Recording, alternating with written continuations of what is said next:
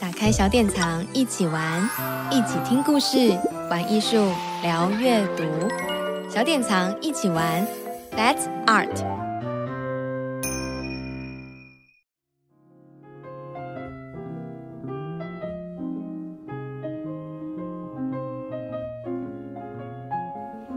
Hello，各位听众朋友，大家好，欢迎收听小典藏一起玩，让我们一起聊聊天。我是今天的主持人鸡蛋糕，我是小典藏网站的小编。那我们今天专邀请的专栏作家呢，是与故事为伍的人的英慧，然后来请英慧先跟大家打声招呼吧。Hello，各位朋友，大家好，我是英慧。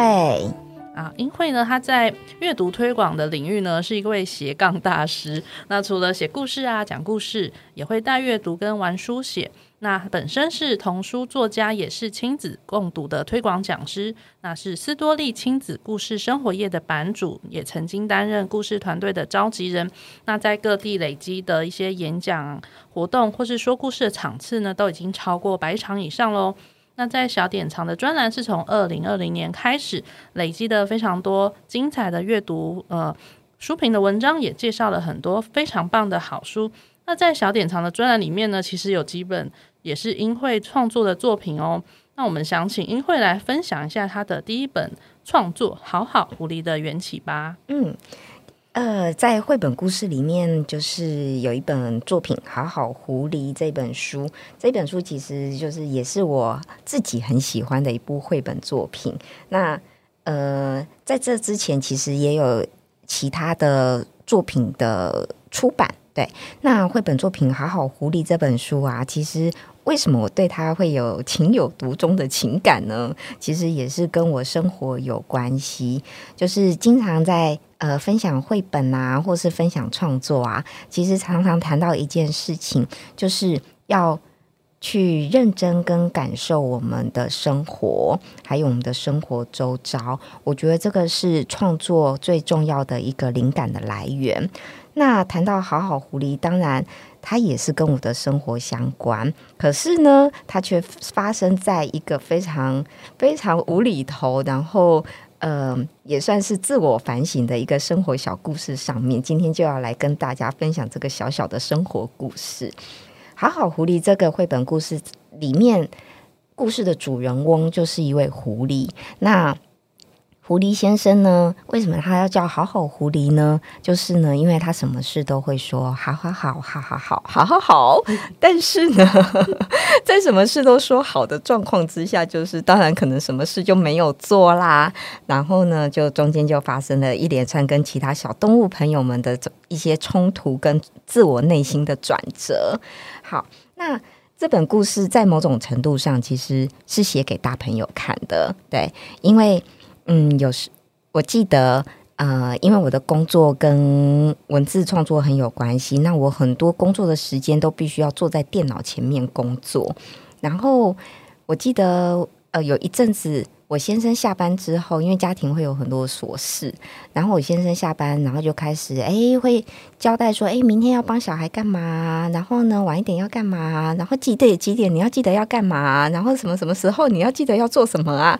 然后呢，大家可以想象哦，我就坐在电脑前面继续我的工作，然后耳边就飘过他所讲的那些。几点几点要干嘛的话，然后我就很顺势的回答他：好好好，我知道，我知道，好好好，我知道，我知道。那结果就是，嗯，没有非常专心在听对方说话状况之下的结果，就是很多事情就没有做。对，然后这件事情其实在当时给了我一个很好的反省。我会觉得，哎，为什么我没有好好的就是。认真去听对方说话，那这件事情是不是也常发生在我们跟小孩之间呢？小孩常常可能放学啊，或者是回家的时候，经常是很兴高采烈的想要跟我们分享。各式各样的事情，但是也许我们可能正在煮饭，或是可能我们正在工作，或是我们正在做我们觉得更重要的事情，就会无意识就会回答他：“哦，好好好，我知道了。哦，好好好，没问题，没问题啊，好好好，你很棒。”对，但是你会发现那个语气呀，跟回复其实并不是专心的。对，然后也因为这样子一个小小的生活的事件，让我有了这个故事的灵感，所以写下了这个故事《好好狐狸》。所以。呃，在某种程度上，这是分享给大朋友的一本绘本，提醒我们的大朋友，我们在呃跟人之间、跟孩子之间的相处，也许可以更专心。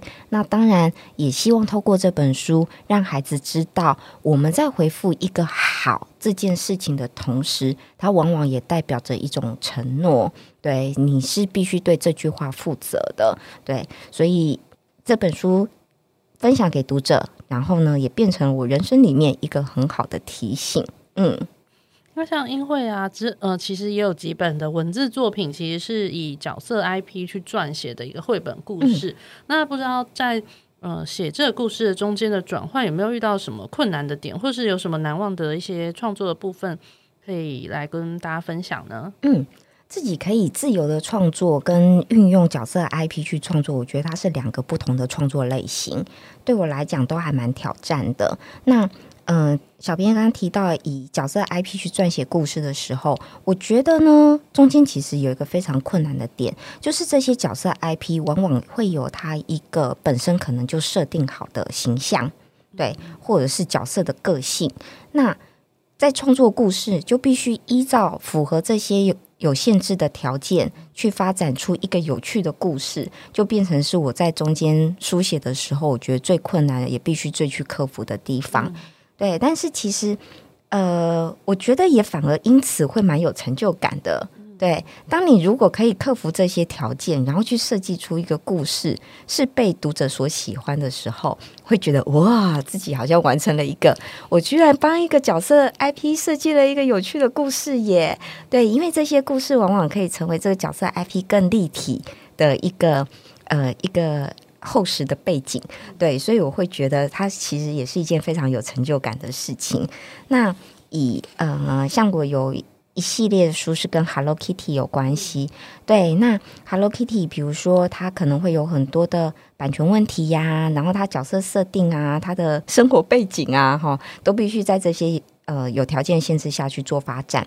然后呢，但是其中有一本我印象很深刻哦，就是有家长跟我分享，他非常的喜欢。对，在有一次的演讲场合。场域，然后遇到一个家长，就跟我分享，哦，他很喜欢 Hello Kitty 里面的某一本，对，那本书是最棒的网球比赛。他说那一本书是他小孩每天晚上指定要听的睡前故事，这样子，哇，听了就觉得很感动。因为我觉得，如果可以创作一个故事，已经超越了角色 IP 这个本身，然后让孩子对于故事情节有更多的感受。我觉得是自己觉得很有成就感的部分，嗯，而且那最而且最近有看到英会有尝试的在把一些呃阅读绘本后的一些想法，嗯，再转化成就是 podcast 用一种声音聊天的方式来分享。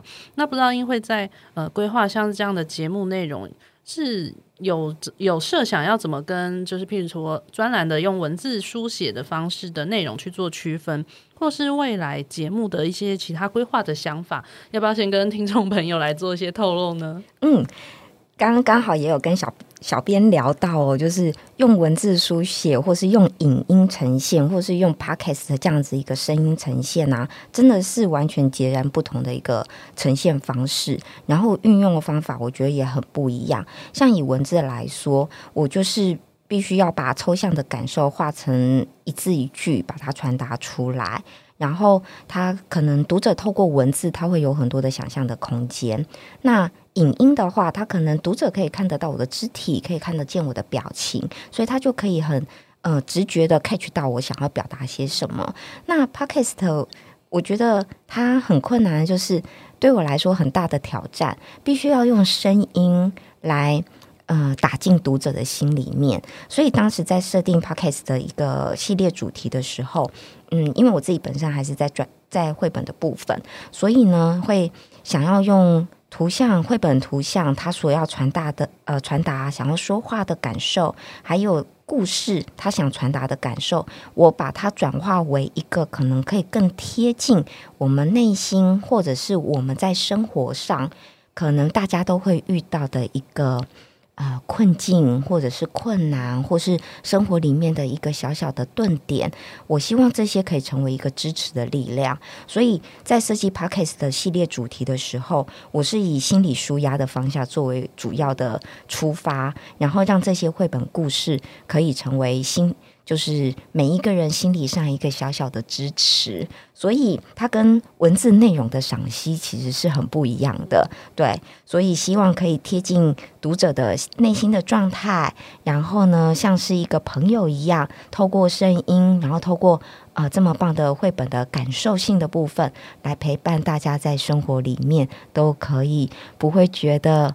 日子是辛苦的，对，可以透过这些会感受到一点点美好。嗯嗯，像是其实上一集节目就是，呃，小朋友分享，觉得因为在专栏的文章上有点像是绘本的小情书，就是好像在呃，就是跟一个朋友很温柔的分享。然后像 Podcast 可能就像一个嗯呃，呃处方签嘛，心灵疗愈的路线。对，嗯、所以我觉得两两个就是很很不同的形式，然后。英会的 Podcast 节目很适合在睡前 听，对，欢迎大家订阅，有疗愈的感觉。那像呃，就是因为英会其实有非常多斜杠的部分嘛，所以像是网络啊或 Podcast，那也有很多呃实体的演讲活动。那不知道目前我有没有呃有没有什么未来有趣的尝试想要跟听众分享的呢？嗯嗯、呃，现在。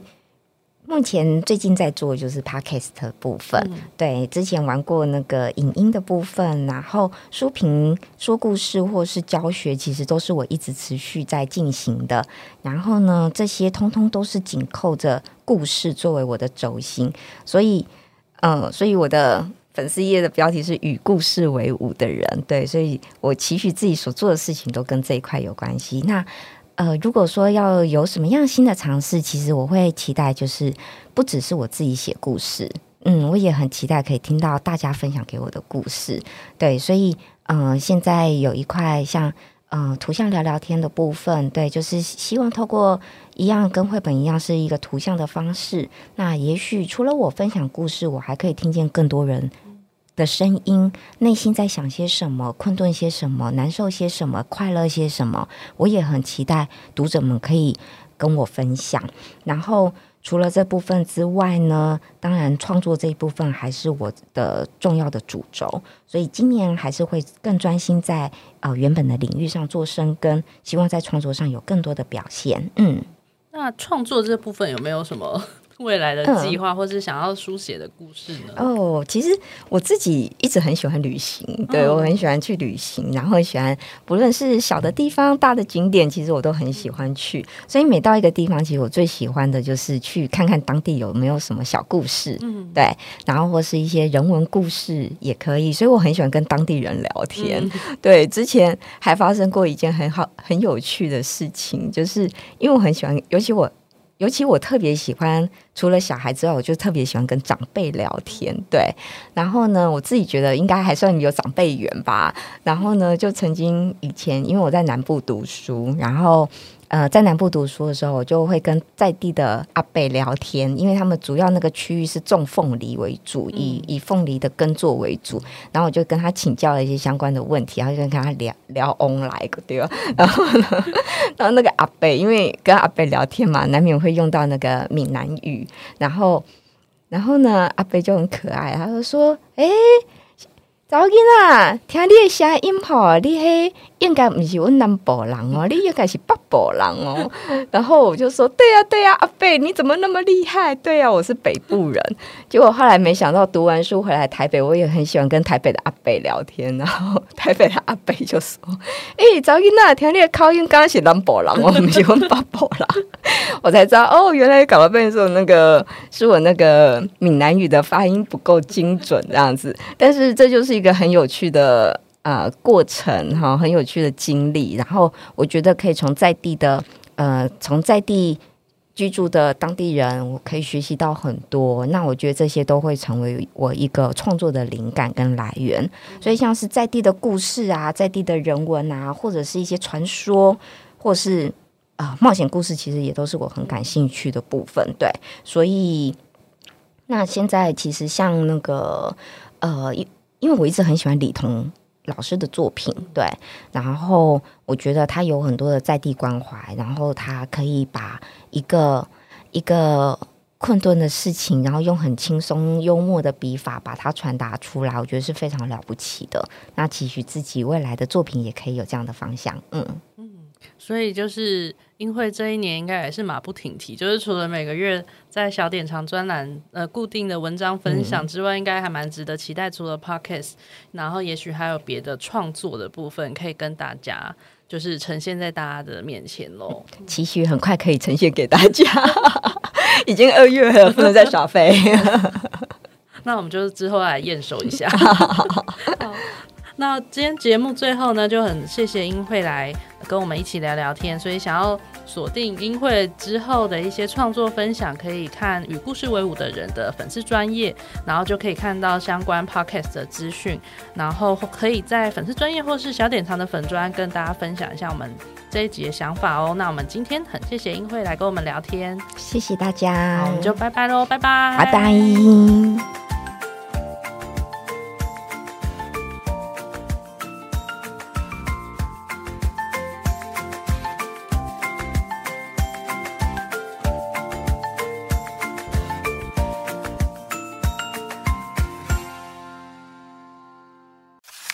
开小典藏，一起玩，一起听故事，玩艺术，聊阅读。小典藏，一起玩，That's Art。